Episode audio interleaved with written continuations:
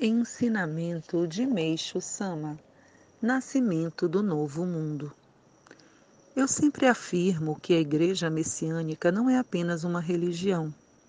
A religião é uma parte da Igreja Messiânica.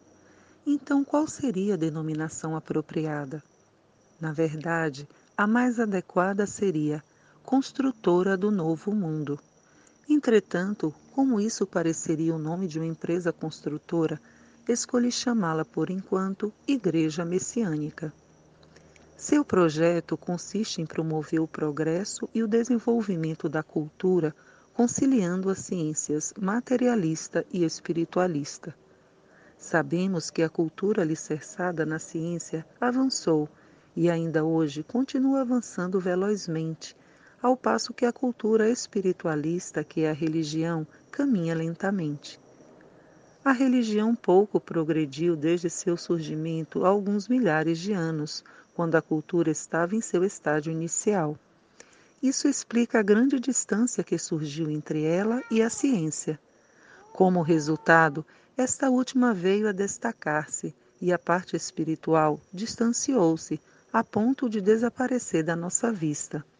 Por fim, o ser humano ignorou o espírito, e chegando a, a convencer-se de que somente a ciência representa a cultura como um todo, ajoelha-se diante dela e se satisfaz com sua condição de escravo. Esta é a situação do mundo atual. Por acaso o ser humano não dá provas disso entregando, sem nenhuma preocupação, nas mãos da ciência, o que ela tem de mais precioso que é a vida? Embora a ciência de fato não lhe garanta a vida, o homem contemporâneo não percebe isso e continua depositando-lhe cega confiança. Deus compadeceu-se dessa cegueira e, através de mim, atualmente está procurando ensinar a humanidade, por meio dos fatos, que a vida não pertence à matéria, que ela é invisível aos olhos humanos, embora possua existência inegável e está sob seu domínio, a melhor prova consiste no fato de que cada vez mais pessoas desenganadas pela medicina materialista estão sendo curadas pelo poder divino. Surge então naturalmente a seguinte dúvida: por que uma questão tão importante que diz respeito à própria vida permaneceu na obscuridade? Imagino que isso ocorreu pela necessidade de impulsionar até certo ponto a cultura alicerçada na ciência. Tal acontecimento faz parte do plano de Deus. É um fenômeno passageiro, próprio de um período de transição.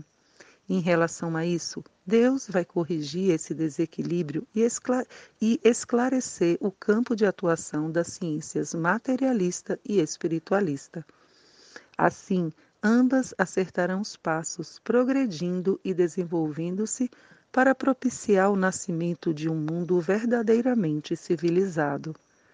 Em resumo, o velho mundo que existiu até os dias de hoje acaba por aqui para que um novo mundo seja construído. Portanto, pode-se dizer que desempenha uma função de parteiro desse nascimento.